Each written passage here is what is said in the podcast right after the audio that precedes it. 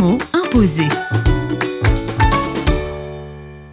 Avec Mathieu Buche, directeur de l'Action chrétienne en Orient, le mot imposé est aujourd'hui sens. J'ai eu une vocation assez jeune pour devenir pasteur quand j'étais lycéen, autour de mes 15 ans, comme ça, sans trop savoir euh, qu'est-ce que ça allait amener. Alors quand on est adolescent, euh, une vocation euh, qui se découvre, c'est très enrichissant, épanouissant. Après on fait des études, après on fait des expériences. Et fréquemment on se demande mais qu'est-ce qui fait sens? Est-ce que mon sens se renouvelle, le sens de ma vocation, de mon ministère de pasteur? On rencontre beaucoup de difficultés, moins de monde occulte, les églises chez nous sécularisées, etc. Voilà. Et finalement, ben, en venant à l'Action chrétienne en Orient, il y a trois ans, quelque part, ça m'a redonné du aussi dans ma vocation. Il y a cette ouverture vers d'autres églises qui ont aussi d'autres difficultés et qui pourtant m'apportent beaucoup aussi par leur témoignage, leur engagement, l'expression de leur espérance, leur ténacité. Ça me nourrit, ça me redonne aussi du sens à moi dans mon travail. Je sais pourquoi je travaille. Je sais qu'il y a des personnes là-bas qui comptent sur nous, qu'il faut témoigner ici, récolter des fonds, partager des temps de prière, des temps d'information. Pour moi, ça fait sens. Sens aussi d'une histoire, puisqu'on est dans les 100 ans de l'Action chrétienne en Orient, d'avoir retracé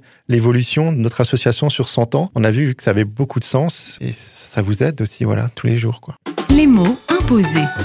Un mot, un invité, une minute pour un instantané de solidarité.